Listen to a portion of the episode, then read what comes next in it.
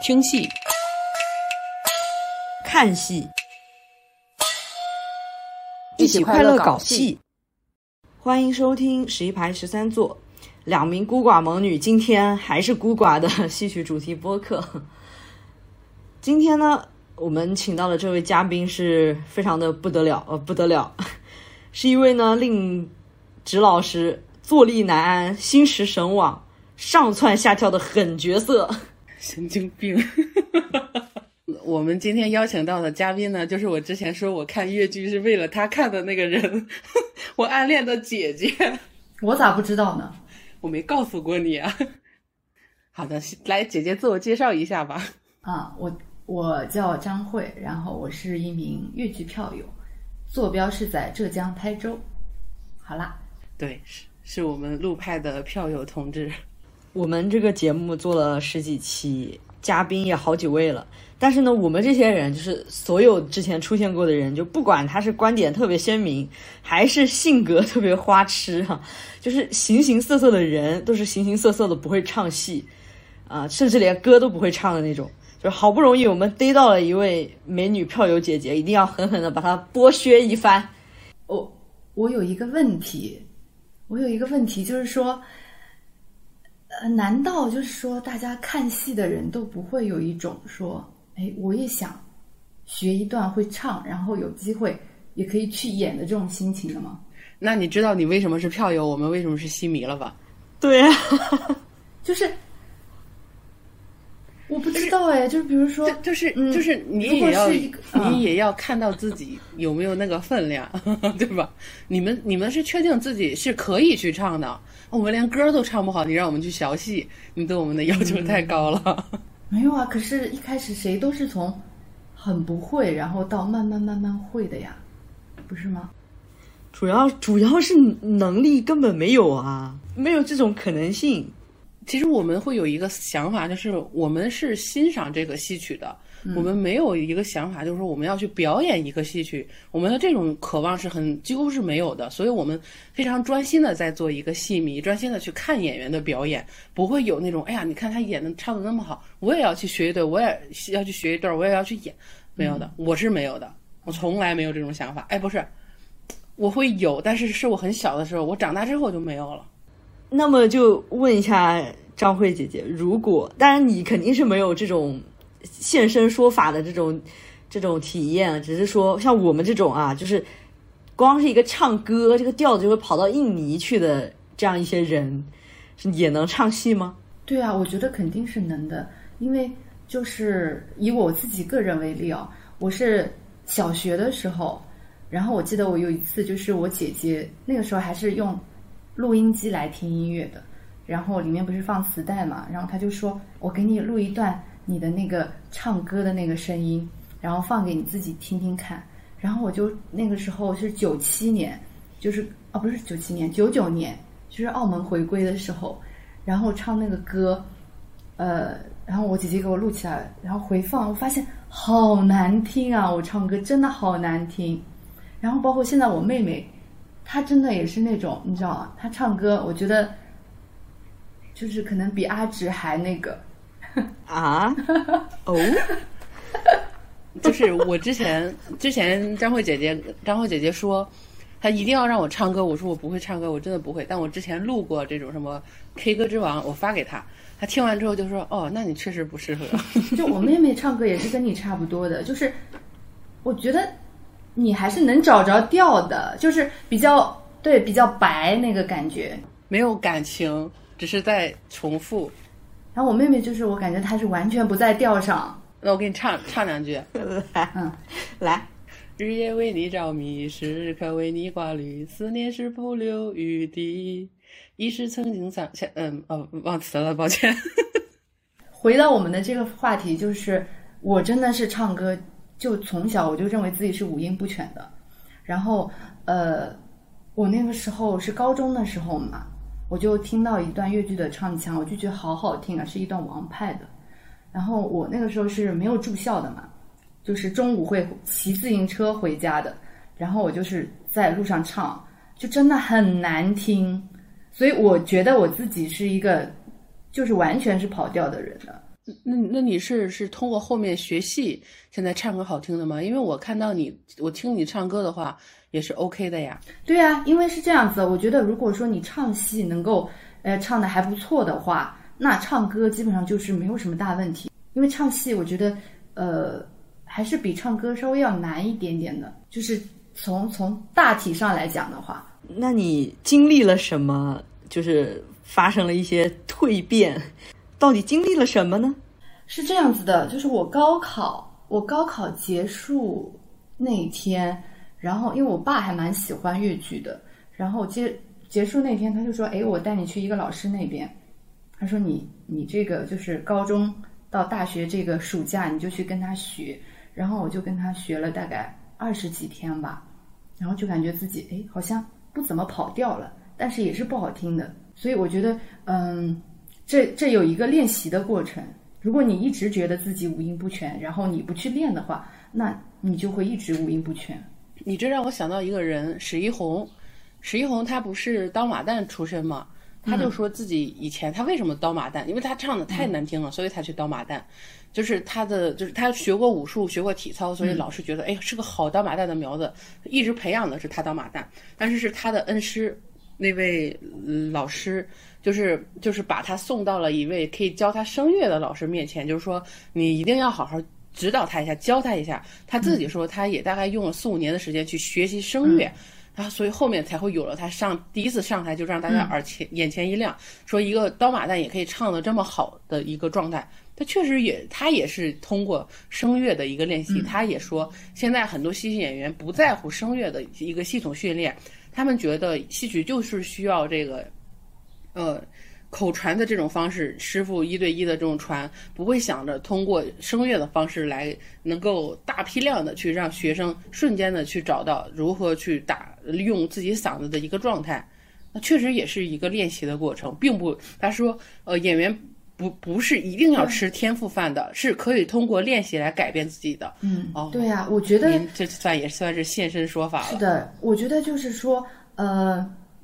嗯，讲到这个天赋和努力的这个话题的话，其实是有一些人是有天赋的，但是他只只占百百分之一百当中的百分之一，我觉得是这样子的。就比如说我们团队当中有一个人，他就是真的是很轻松的能够唱唱把高音给唱上去，然后我们会问他，哎，你是怎么做到的？他说我也不知道呀，他就是这个生理声带的这个生理结构决定了他就是可以做到。就是那个范派的大姐是吧？啊，不是不是，是一个唱嗯花旦的。对，我觉得这个是可以说是他有天赋的。然后基本上剩下的百分之九十九的人人，我觉得就是说，老天爷还都是公平的，大家资质都是差不多的。所以还是这个还是跟努力有关系的，跟你投入的时间、对投入的精力是成正比的。嗯，那所以这个如果有。如果有想有有这种想学唱戏的冲动的听众朋友们，你们就就就明白了啊！这个跑调不是绝症，它可以治。对啊，真的不是这样的。然后我不是有个 B 站的频道嘛，然后之前上传了一些呃，就是跟越剧教学有关的，当然不是我，是我自己拍的一些老师的他们的视频啊。然后就有小伙伴就会在那个。后台留言说自己也想学越剧啊什么的，还可以在哪里学啊？然后我觉得是这样子，现在就是网网络很发达嘛，那在很多平台上其实都有很多的这种教学资源，然后包括嗯阿直刚才讲到的，就是科学发声的这个问题啊。其实你你要科科学发声的话，你不一定去找你这个剧种的老师在教教你怎么发声，其实发声的东西。它都是相通的。你去看唱歌的这个教学，他教你科学发声，其实都是一样的，道理都是一样的。然后我是个人很喜欢去学这些、看这些视频，因为我感觉对我自己很有帮助。我可以作证，姐姐进步真的，姐姐真的有在进步。对你，你一开始应该知道的。我我那个时候真的唱的，我现在回过头去看我自己的视频，就是觉得，呃，这什么垃圾啊！就会有这种感觉。你你以前唱你以前唱气真的很短，都感觉你那一句没唱完，你就要憋憋过去了。嗯，那后面的话，你会很流畅的把它唱出来，虽然不会像专业的那么好，但是能感觉到你的进步。你不管大的小的，你确实，我确实从你的。从我们俩刚刚开始认识那会儿，你的视频其实没有多少个，但你现在那么多的视频，我每次会听听一些你唱的，就会发现，哎，嗯，又在改变，很好，又在进步。嗯，我以前咯，在传视频的时候，我那个时候觉得自己，我现在回过头去看，觉得自己那个状态，就，嗯，我心里的感觉是这样子的，会觉得，哎，那个时候的自己好像很。觉得自己好像声音还蛮好听的，就是很自我的一个状态，就没有那种说你唱这一段的时候，你你应该是什么情绪，就是这个角色是怎么样的，就完全不会是这样一种心情去唱一个段子。以前以前还挺就是自鸣得意的说，哎，好像声音还挺好听的，现在就完全没有了。其实很简单，就是因为嗯。对，就是因为自己越不懂的时候，就越容易自我满足。哎，我已经很好了。但你了解的越多，就越发现原来自己如此的浅薄，原来自己对这个东西的了解原来是这么的一个基本，浮于表面。对，就像我们那个团体了，然后有一位老师，嗯，是我们的恩师嘛，他已经八十八十多岁了，他就说，他说，其实你越学，你就会觉得越难。我现在已经发现了，真的越学越难。但乐趣也就在你不断的去攻克你认为曾之前认为的一个个难题，对对对攻下来了，你就会这种小小的成就感，但不会像之前那种，哎，我已经很好了，只会觉得，哎，我我能把我之前达不到的一个点，我已经流畅的能表达出来了的这种快乐，是另外一种完全不一样了。快乐就来自于自己的一点一点进步，看着自自己一步一个脚印。然后一点一点进步，所以所以确实确实想学，但是自己觉得自己五音不全，或者是觉得自己不行的，可以真的去找专业的老师。就是之前吴素飞他不是航月在疫情期间不是有开这种唱段的教导课嘛？就他说呃大家可以去报名，然后我们一群人都说啊我们五音不全，他很诧异，他说。五音不全这种状态几乎其实是很少的，每个人一百个人里面可能有几个人他真的五音不全。但是你们这么大一群人都跟我说你们五音不全，你们知道自己到底什么情况吗？你们可能不是五音不全，就是觉得自己不行。对，就是因为你试都没试过。如果你试过一段时间，真的付出时间了，那你还是做不到的话，那你可以斟酌一下，是不是考虑放弃。我我想说，我我可能确实是有的，因为我之前朋友教我弹那个尤克里里，我就弹不了，我连那个哆来咪发我我找不到，我不知道，就是他教了我很长时间，我还是做不到。他说：“那你真的是可以放弃了，你没有这个能力。”哦，我就我就欣然的呃，就是接受了自己没有这个这方面的能力的这个事情。好的，呃，那这个张慧姐姐的 B 站的 ID 到时候我们也会放在 Show Notes 里，大家一定要去看一看。欣赏一下姐姐的这个帅气。我刚才说姐姐是陆派票友嘛，那你是呃怎么接触到陆派？又是为什么也会专心的去学习陆派的这个？其实说来挺惭愧的，我我是到近期我才开始有在看陆老师的视频。我之前都虽然有看，但是没有很认真的在看。我其实，在大学的时候。我在大学的时候才开始有进行一些表演嘛，因为大学里面不是有社团嘛，戏曲社团。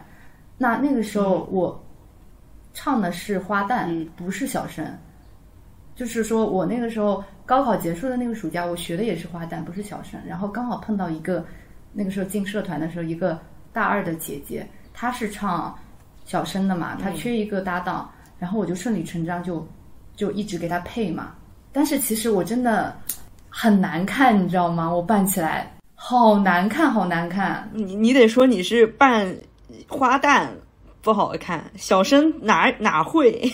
对，就是花旦很难看。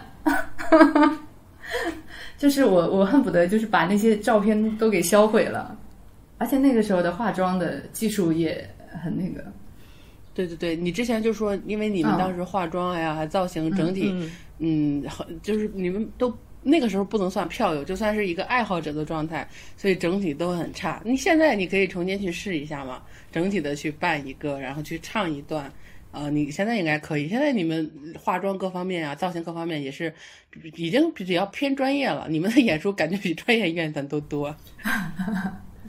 是还蛮多的。之前之前是哪个流派的花旦？之前啊，之前呃，之前是原派唱的比较多。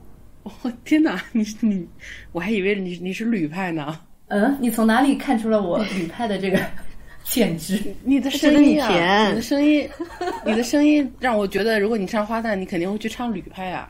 我觉得你唱不了原派呀。我的声音是属于呃，唱小声的话，也是属于那种。比较清亮的，就是很细的那种声音，不是那种很有磁性、很厚实的。其实其实也没有什么流派啦，就是那个时候搭档他他学什么，那我就学什么，就看他要表演什么，因为他比较好。哎，刚才问题是怎么接触到陆派的，对吧？那我高我大学的时候是唱呃花旦的，但是很奇怪，就是呃清唱的时候我都会唱小声，唱一段素描题诗。然后那个时候有一个非常非常好的朋友，他就说：“哎，你唱这段好合适啊！”因为他很少会夸人，但是他就说：“嗯，你唱这段还挺好。”我小声的问说一下，来两句。好的，现在吗？现在不用吧？等一下，你就唱一句两句就可以。那就唱素描题诗吧。对对，就两句，就不要不用太多，两句就好。飞鸟归巢乡下，云雾弥漫祖山崖。引路人何处可惜家？家园来把永生赐余生家。哇，真的好听，好听，真的，真的，真的有进步，是吗？然后就是我大学毕业之后，我就，嗯，就再也没有接触过越剧了。真的，我听都不听的，然后也不去看戏。我是我是二零一零年毕业的。然后直到二零一七年的时候，然后我想说，嗯，每个月就是做一件事情，然后坚持那件事情，坚持三十天。然后我想到的第一件事情，哎，我要不要把这个越剧重新拾起来？我就找一段唱，哎，我每天都练，花点时间去练，然后看看练三十天会怎么样。结果呢，后来呢，那一个月我就碰到我以前教我的那个老师，他说。哎，台州文化馆他现在招人，你要不要去试一下？那我想说，那我就去检验一下到底自己怎么样啊？毕竟就是已经这么多年，七年没有接触了，然后我就去考了，然后就进去了，而且那个时候还是第一名进去的，真不错。就重新重新跟越剧又连接上了啊！那个时候我就决定就是改唱小生，然后因为那个时候那个。学长就说我很适合唱陆派嘛，那我就想说，那我就学陆派的这个唱腔。但是我一开始学陆派，我没有听我我没有去听宗师的，可能是我以前对宗师会有一种呃固有的成见，会觉得可能以前看到的都是他们后期的那些视频，就会觉得他们的声音没有这么的像年轻演员一样挺挺。对对对，所以我我会有一种成见。那我那个时候都是去听，比如说年轻的像黄慧啊，他们这些人的，都是学的他们的这个唱腔。但是我现在，嗯，特别是今年开始，我发现其实宗师的东西真的是可学的东西太多了，就像一个宝藏一样。然后我觉得陆派本身，我感觉就是跟他有一种天天然的这种连接，因为陆老师他不是很早就出国了嘛，然后把包括他。他演的角色，他演的角色很，其实角色不多，但是都是非常个性非常鲜明的。其实陆老师认真来说，他的就是限流的大戏只有珍珠塔一个，其他的都是大配的那种那种状态。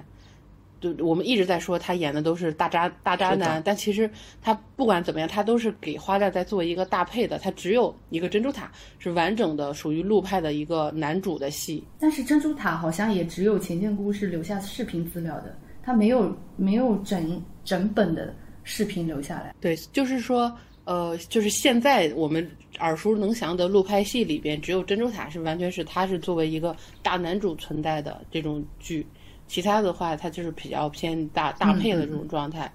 所以就是呃，陆老师其实嗯嗯，学流派嘛，不是学声音，是学他的技巧。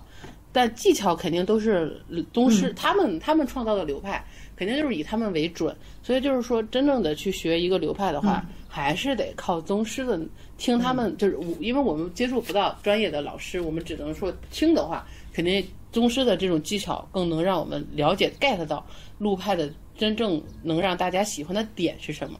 嗯，像我们在听别人唱的时候，经常会有一种感觉啊，这个声音一听就非常的陆，就是陆派的陆啊，就非常的陆。那怎么样，什么样的声音才叫做听起来很陆啊？怎么样才能陆起来呢？我觉得陆派的呃，它的这个最大的特点就是特点就是它的这个鼻腔的归韵，就是鼻音。就比如说碰碰到那个呃嗯音音，因为我前后鼻音不分啊，所以在录拍里面的话，它也好像也是不分前后鼻音的，它统一都给它归到鼻音的。呃，我感觉要示范一句，你你们才能对，对，嗯、比如说，呃，刚才那四句里面那个最后最后一句里面有一个行路人嘛，嗯、那个人字不是 n 吗？然后它也要归鼻腔的，嗯、那个是这样的，嗯，引路人，你听得出来吗？那个人他是倒鼻腔去的，明显，很明显。听得出来。嗯，就是他会，呃，到鼻腔，然后再把嘴巴一闭，就是那个声音会很明显。然后包括我以前，我以前，嗯，他们会形容路牌的特点是大猪、小猪、落玉盘。那那我之前就是对这个的话感受不是特别明显，但是我现在去 对我现在去回听陆老师的这个声音啊，真的是这样子的，你就会感觉他的这个每个字都很清楚，然后是一个字一个字的往地上砸的那种感觉，就很就很实，你知道吗？就像一个珠子一个珠子掉在地上，它不像它跟影派是完全不一样，影派是很连绵的，它不断，你知道吗？但是陆派它会断，它而且是每个字都会断开。举个例子，比如说，呃，那个送花楼会好了，送花楼，嗯、兴匆匆奉命把花送啊，好，嗯兴匆匆奉命把花送，那孤灯可是一年十当中，就是一个字一个字往下的往下砸的感觉。可能我我示范的不是特别那个啊，就大概是这个意思。挺好的，我听着挺好的，反正我听着挺好的。那个陆派的，而且陆派的弟子好少啊，因为陆老师在在美国嘛，然后他们都会说：“哎呀，我是跟着陆老师的这个音频视频学的哦。”然后很多陆一方面派的弟子他都是一方面、嗯。对，一方面是因为陆老师一直在国外，他没有很很能够很专心的去把自己的流派发展起来。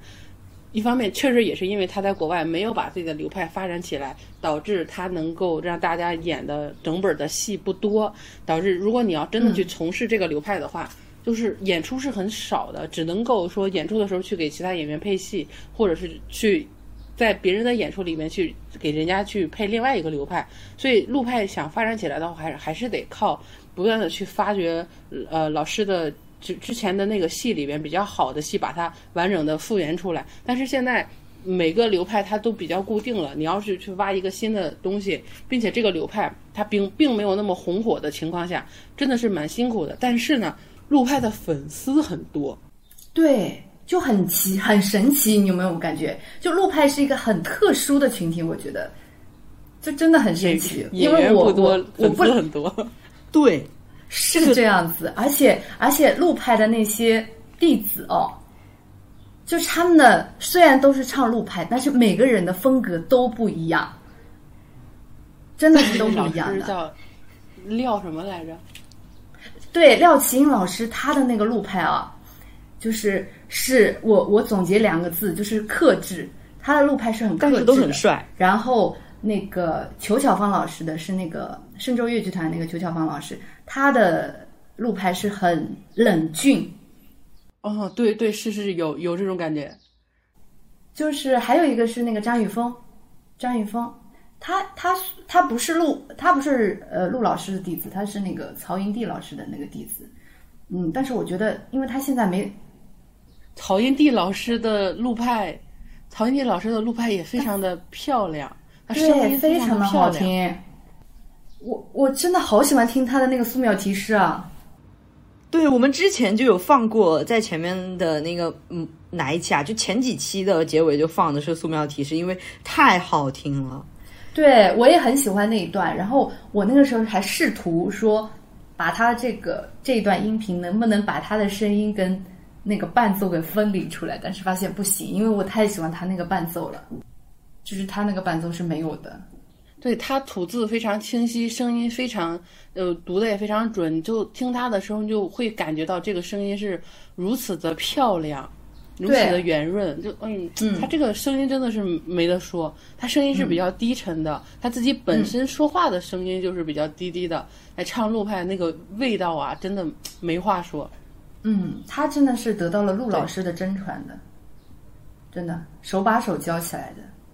嗯，然后黄黄慧老师是他的那个师姐妹嘛，然后张雨峰是跟跟曹云迪老师学的。那很可惜，张雨峰他现在没有在舞台上，但是我发现他这个人真的好认真啊，张雨峰。因为我自己就是有在有在看陆老师的东西，然后我发现他真的是都在学陆老师的东西，有认有认真在研究陆老师的东西的人。哦，我说不讨论张雨峰这个人怎么样，他的艺术，他的陆派艺术是不能够忽视的。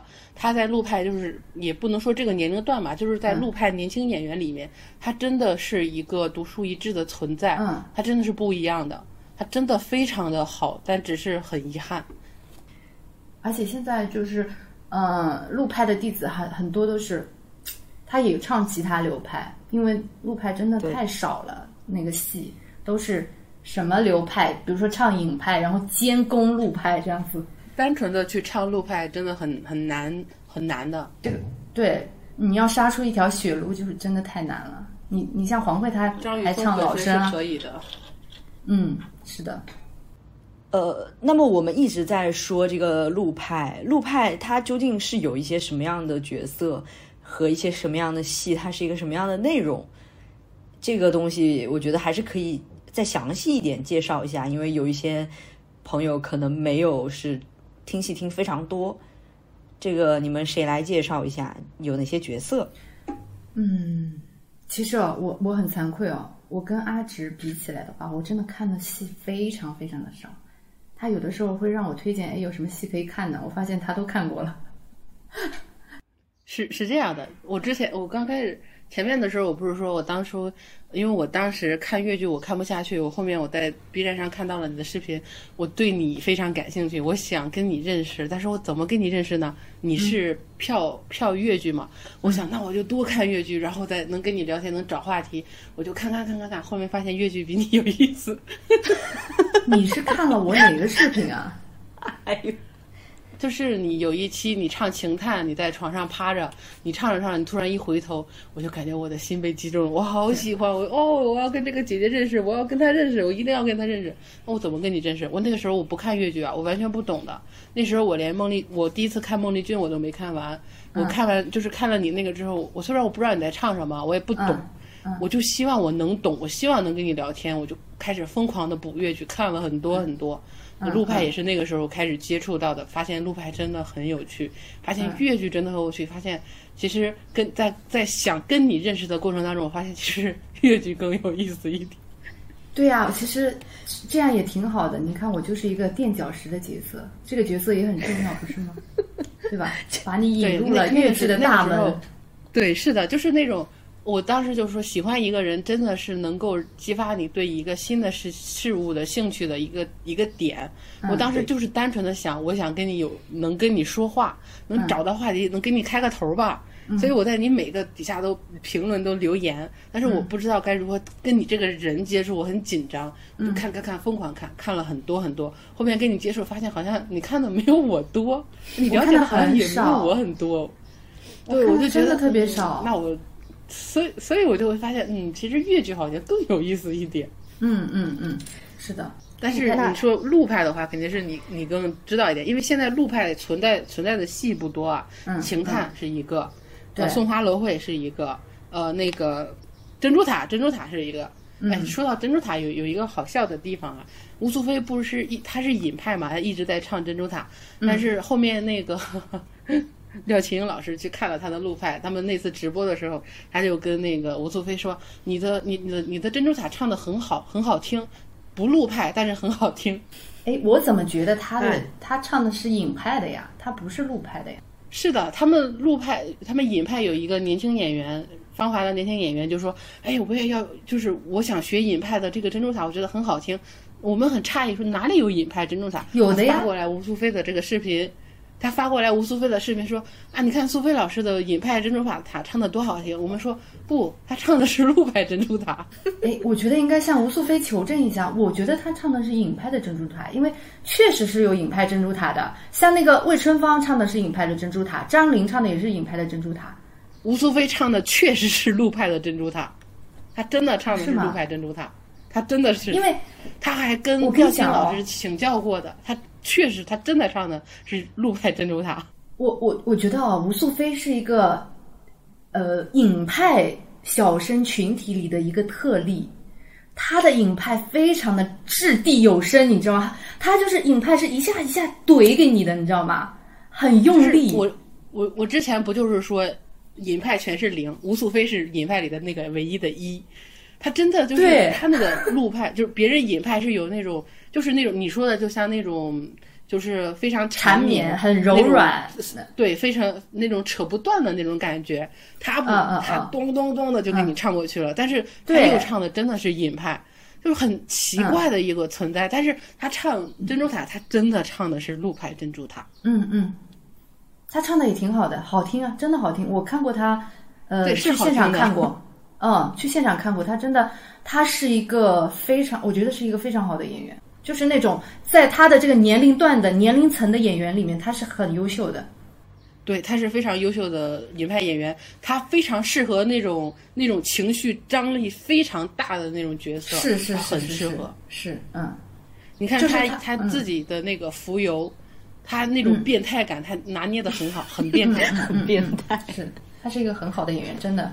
对对哦，介绍一下，吴素飞老师是杭州越剧院的尹派小生，他今年会有一个新戏叫《金殿拒婚》，已经排出来了，但现具体什么时候演还不确定。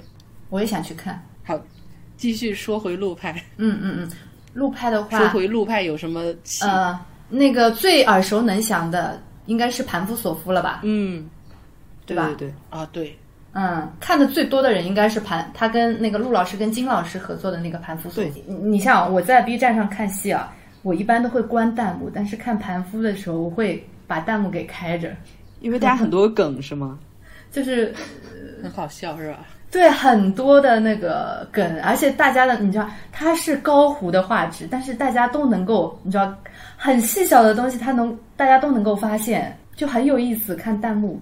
看戏，陆老师的那些小表情真的很妙。对呀，所以陆少陆老师真的是一个非常非常棒的一个艺术家，他就是什么角色都能演。你看《盘夫》里面这样的一个角色也能演，然后很穷很落魄的这种方清，然后像呃《秦探》里面的王奎这种很复杂的这样的一个人物，他都跟你可以去看一下《秦探》里面，呃，他跟那个他有一个老管家的嘛，不是？他跟老管家有一段戏的，真的是非常的感觉，这个人已经，你去可以，你可以去看一下他的表演，我真的觉得太厉害了。这个人就是我觉得陆派真的是下面的弟子无人能够超越他，真的是。嗯，那肯定的，挺挺遗憾的，没有人能超越。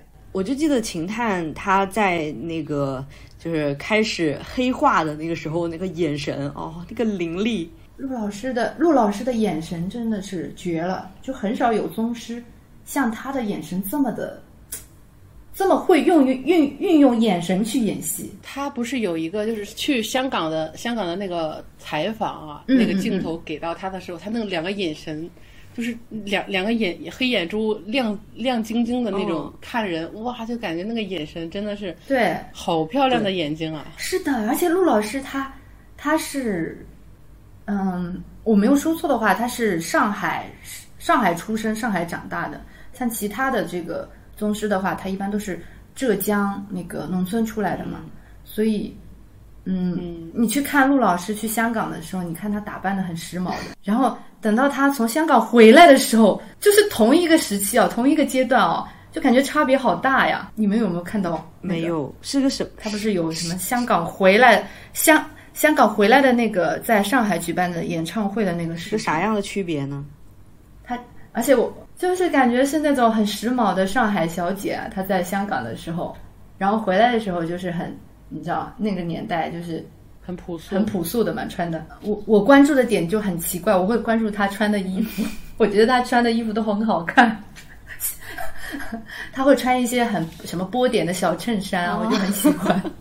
陆派是有气一个的 对，陆派是有帅气的传统在身上的。到时候我们会在那个 show notes 里放一下陆老师的帅照，真的非常帅。陆派本来没有几个演员，但每个演员都很帅。是的，是的，是的，陆派有很多粉丝，我觉得是不是还有一个原因，就是因为他，他是在他的鼎盛时期，他离开了舞台，嗯，会不会有这个原因？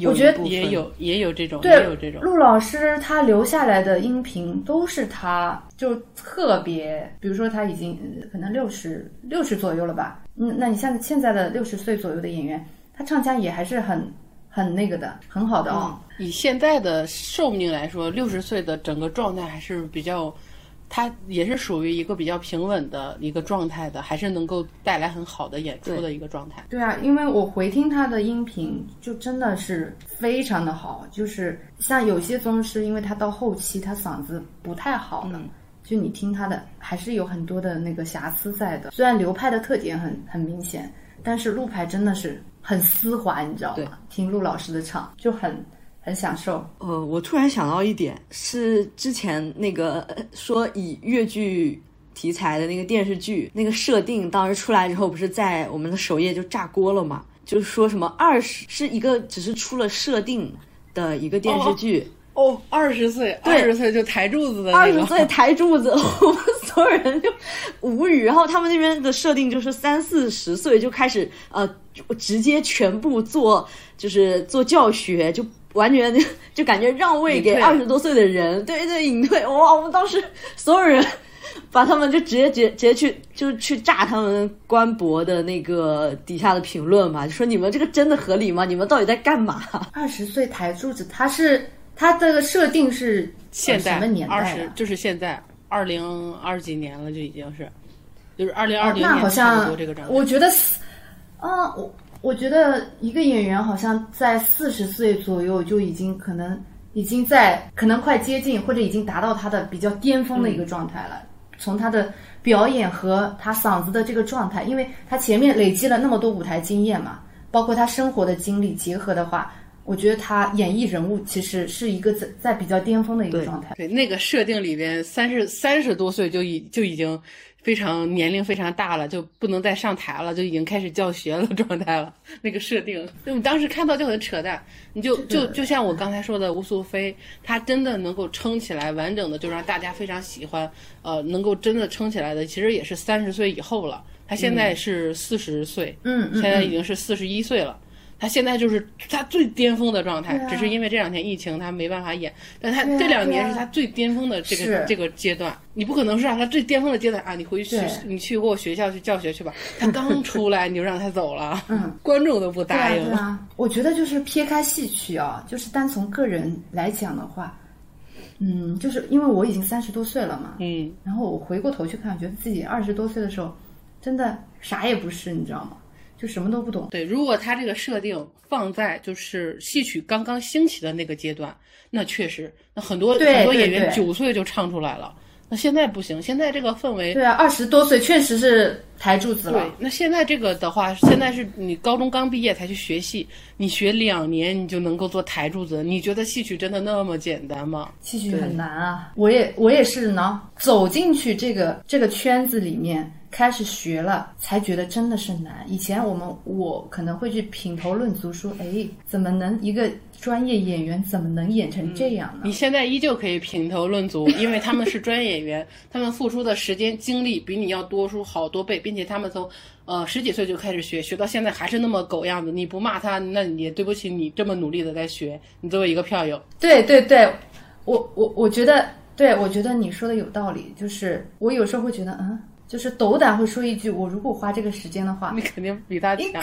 会比他好一点吧？对呀、你说他们他们这段能播吗？他们呃可以播的，他们职业从事这个，他们的时间精力都会放在这块儿。对他们是会有自己的生活，但是他们的主业就是这个。你你主业是这个，你都能唱成这个样子，你真的你不考虑转行吗？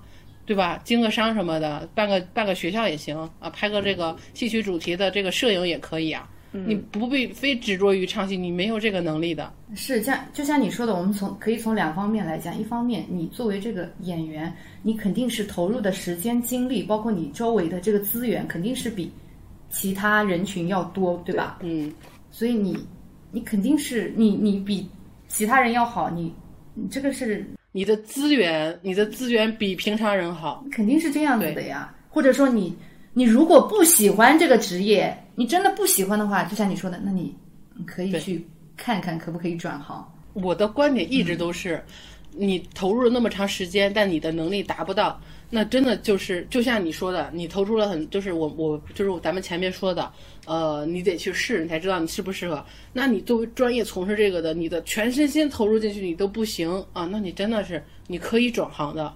这现在这个世界，这个现在这个世界四通八达的，对吧？对多元化世界，你想做什么都行的，不不必不必非执着于舞台的，真的。你真的放不下舞台的话，那你就去从事，呃，就像我说的戏曲摄影类主题，因为很多那个呃摄影的他们打着化妆对他们打着自己会就是可以做戏曲摄影，效果很差。你是专业的呀，你这块儿很拿捏的，你去做肯定比他们好多了。是一个你绝对能做成这个这个分类里的头、头部的。对，像那个毛戈平老师，他原来就是越剧男小生。对他唱不出来，哦人家去化妆，人家现在就是化妆界的头部啊。现在多少人想把自己的脑袋寄过去，让他帮帮帮忙的。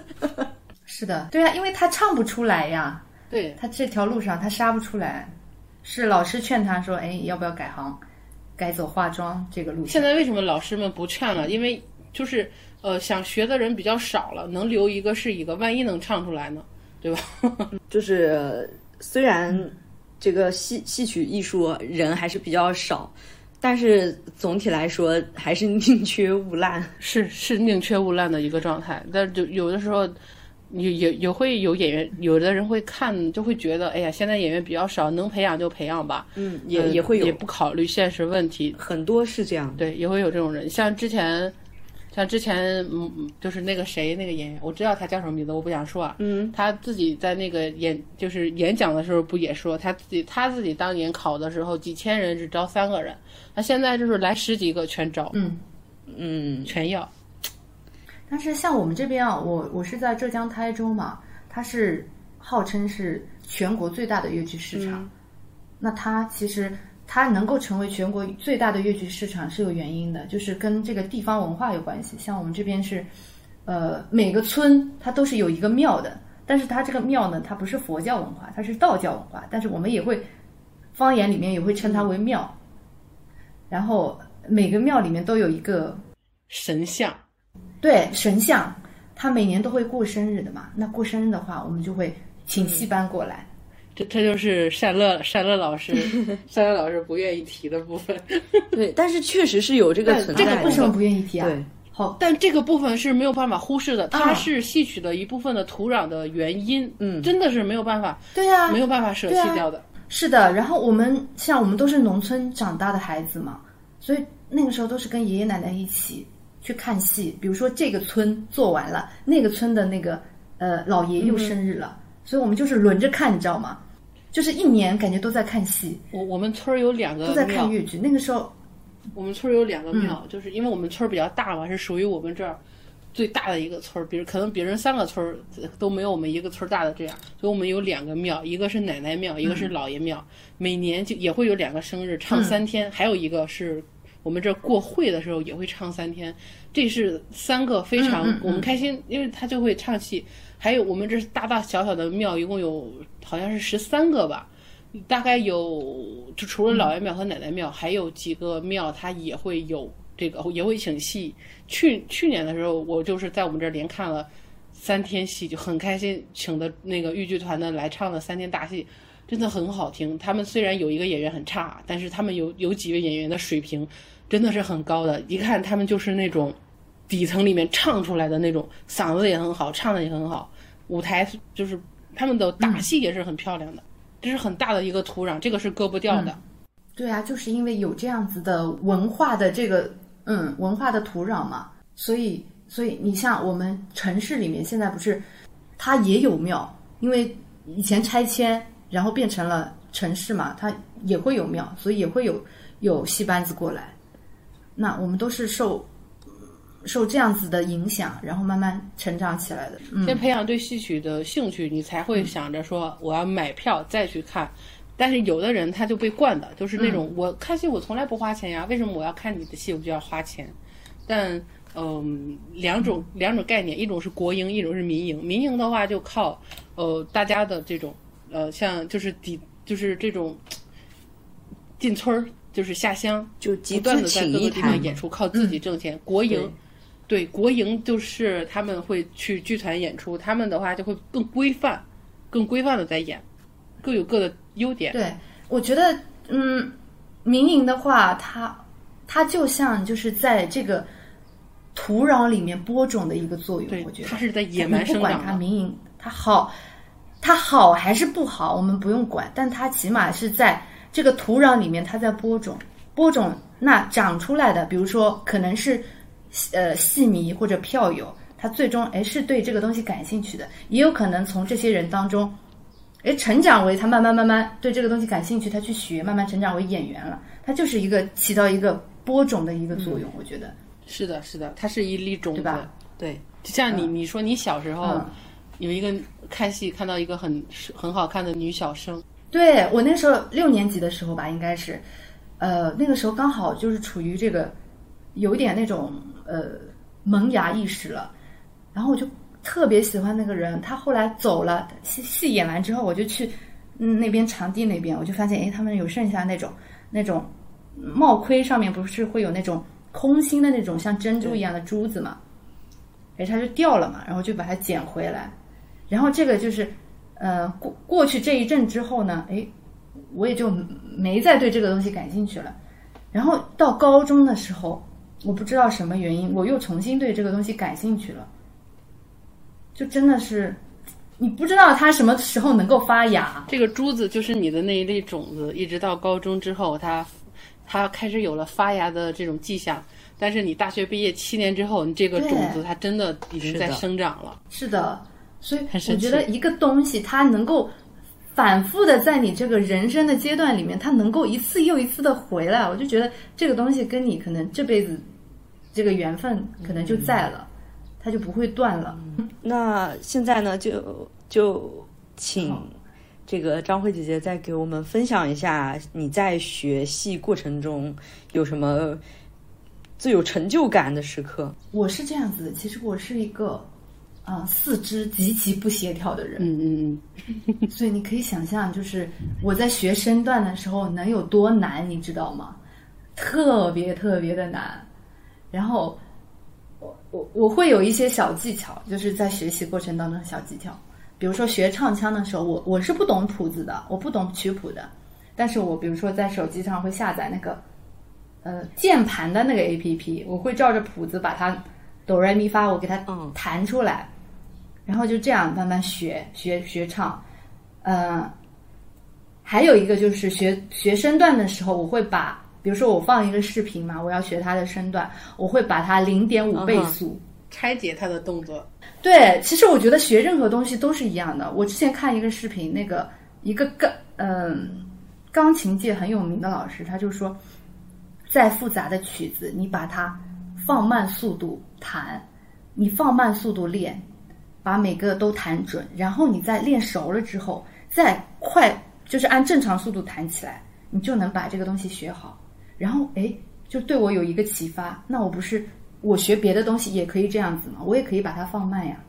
所以我去听唱腔跟学身段，我都是这样子的，就是给它零点五倍速，给它放出来。因为零点五倍速的话，你可以听到它的转腔的那个细节。我其实真的平时没有花太多时间在学这个东西，可能就是平时，比如说一周一两次排练的当当中去有在接触这个东西嘛。然后，这个真的真跟时间积累很有关系的。就是你即使一个一周，就就可能给他分配个几个小时，你的进步是慢慢慢慢的。但是你回过头，比如说你今年去回看你去年那个时间点的视频，你就发现，哎，自己其实已经进步很多了。嗯，然后其实令我最有成就感的也是，我同一个同一个，比如说同一个折子戏，那我今年演。跟我那个时候第一次演这个折子戏的时候，我发现自己真的进步了很多，这个是我感到最有成就感的。嗯，是哪个折子呢？有有没有是特指某一个，还是说所有有唱的？呃，比如说，比如说《珍珠塔前见姑》这个的这这个折子戏，我就感觉自己是进步了挺多的。就单跟我自己比哦，不要去跟专业的比。对，就台在台上的那个台风。就不是那种很稚嫩的感觉了，就是很很早之前，我看就是你之前也开玩笑的说，就是不是是你之前发给我你的那个法夫佐夫，呃，有一段唱完之后他不是要下楼走吗？你说你当时因为赶，因为赶那个 赶乐，对，赶乐队伴奏，赶那个伴奏，你就两步就下去了。我就不是开玩笑跟你说，哇，你这好急啊，直接就从楼上跳下去了。嗯，那有没有什么就是非常难克服的困难？就最难克服的困难是在哪？就身段吗？还是？嗯，我觉得最难克服的东西，我就我现现阶段的话，应该是应该是唱腔吧。因为身段这个身段这个东西啊，我觉得是这样的，它它能够在短时间之内能够。达到一你达到一个提高，就是你比如说，你你你你这一个月，如果专专业的老师给你教的话，你的身段能有质的飞跃。但是唱腔这个东西，它真的有的时候是无法量化的，它真的要靠你自己的个人的理解。所以，所以唱念做打唱真的是排第一位的。我现在就觉得。我自己的唱好像是在一个瓶颈期，但是我感觉这个瓶颈快要被我捅破了那种感觉，就我我有点要抓到那个东西了，就感觉自己如果说把这个瓶颈给捅破了的话，我的我的唱腔就是完全不一样了。呃，并且有一个点啊，越剧它确实是以唱为重心的，这个点会更多一点的，所以唱腔这方面确实是。一定要很能够很精准的去把控它。对，其实你发现啊，有些人他身段它水一点，但是他的唱腔过硬的话，你也会觉得嗯，是的，很好。你像啊，其实戏啊，戏是听的，对对对，戏是听的。你你这个人如果唱的真的很好，因为大部分的时间我们会去听唱段，我们是音频，不会去看。所以这个唱，这个嗓子，这个唱真的很重要。如果你唱的真的是很好的话，身段这种事情，大家大部分的时候在听，不会感觉到你的身段，只会知道，哎，你这个人唱的不行，你这个人，哎，你这个人唱的真的很行。只是我，终究还是在唱这个上面是重点的。对，对，特别是我们当我们去听一个音频的时候，你好的演员，你能够从他的唱里面听出他情绪的流转，对不对？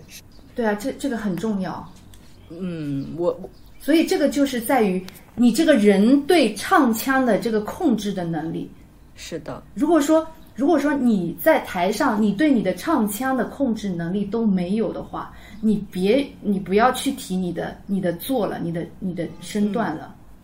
我我我自己个身个人的体会就是这样子的。如果你对你自己的这段唱腔已经非常有掌控感了，那么你在台上就会非常的自信。嗯，这样子的话，你的表演，你的表演传达的这个感情也会就随之提升。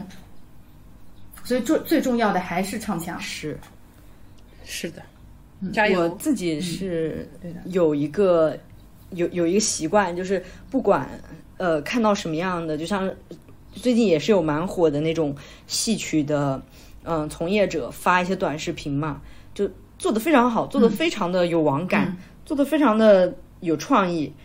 每每这种时候啊，我就会想啊，我要去找一段他这正式在舞台上的一个正式的正经的一个唱段的表演来听一下。我我是会有一个这样的习惯的，就是一定要去找来听一下。然后这种时候呢，就之前看了一个，他就是 就就去找了一下，就很难找到，而且找到了，还有就是他自己发的，他说他可能也意识到了，很多人说想听他唱的这个戏的唱段嘛，就不是说用戏去整活啊什么的。然后他就发了一个，就说听想听到我的唱段就这么难吗？然后发了一个发了一个他自己说放大招，结果他是个经纪演员，然后他就放了一段 《梨花颂》，我就啊，不是说《梨花颂》不好吧？如果一个演员哈、梨花颂它是戏，梨花它颂是京剧还是京歌啊？它是戏歌，它不是戏，它是戏歌，它是一个一一个歌曲。是这样的啊，如果有一个演员他对自己的唱真的很满意的话，你会发现他的视频内容啊，呃，动作什么的，就是整活视频也会有，但是你会发现他主要他就是在唱，唱每一个段儿啊，唱每一个流派，他一直都在唱。就是那个演员他很差，他不行，他才会各种各样的努力的去整活儿，让你吸引过来。你看我多有趣，你看我多多多好玩儿。他真的唱的好的，他不会在乎这些的，他会直接就撩开嗓子就给你唱，我就让你知道我有多好听啊，你就听就行了，没必要去搞那些乱七八糟的那些，没必要。我可以整，但没必要。就是这种状态，他越不行，他越觉得，哎呀，不行，我不能唱，唱了他们就不知道我不行了吗？啊，我肯定给你疯狂整活儿，让你知道，你看我多有意思，你看我多好玩儿啊！就因为他不行，我说我我还挺受不了那种，就是在一些视频平台上有一些专业的演员，他真的，我觉得他没有在认认真对待唱戏这件事情，他他太水了，我觉得，就你你这样子不，你这样子不会让刚接触的人去觉得啊，这个东西就是这样子的吗？是是是这样，因为唱戏是个很很艰苦的过程，你唱出来，你在台上能够真正的去唱到主角是需要很多年的。但是你做网红，你是很简单的，你可能你整几个活儿，你就能拥有很多粉丝。你这个粉丝就不管你多烂，就已经开始叫你什么什么老板了，你就已经在他们眼里，你就应该是这个剧团的台柱子了。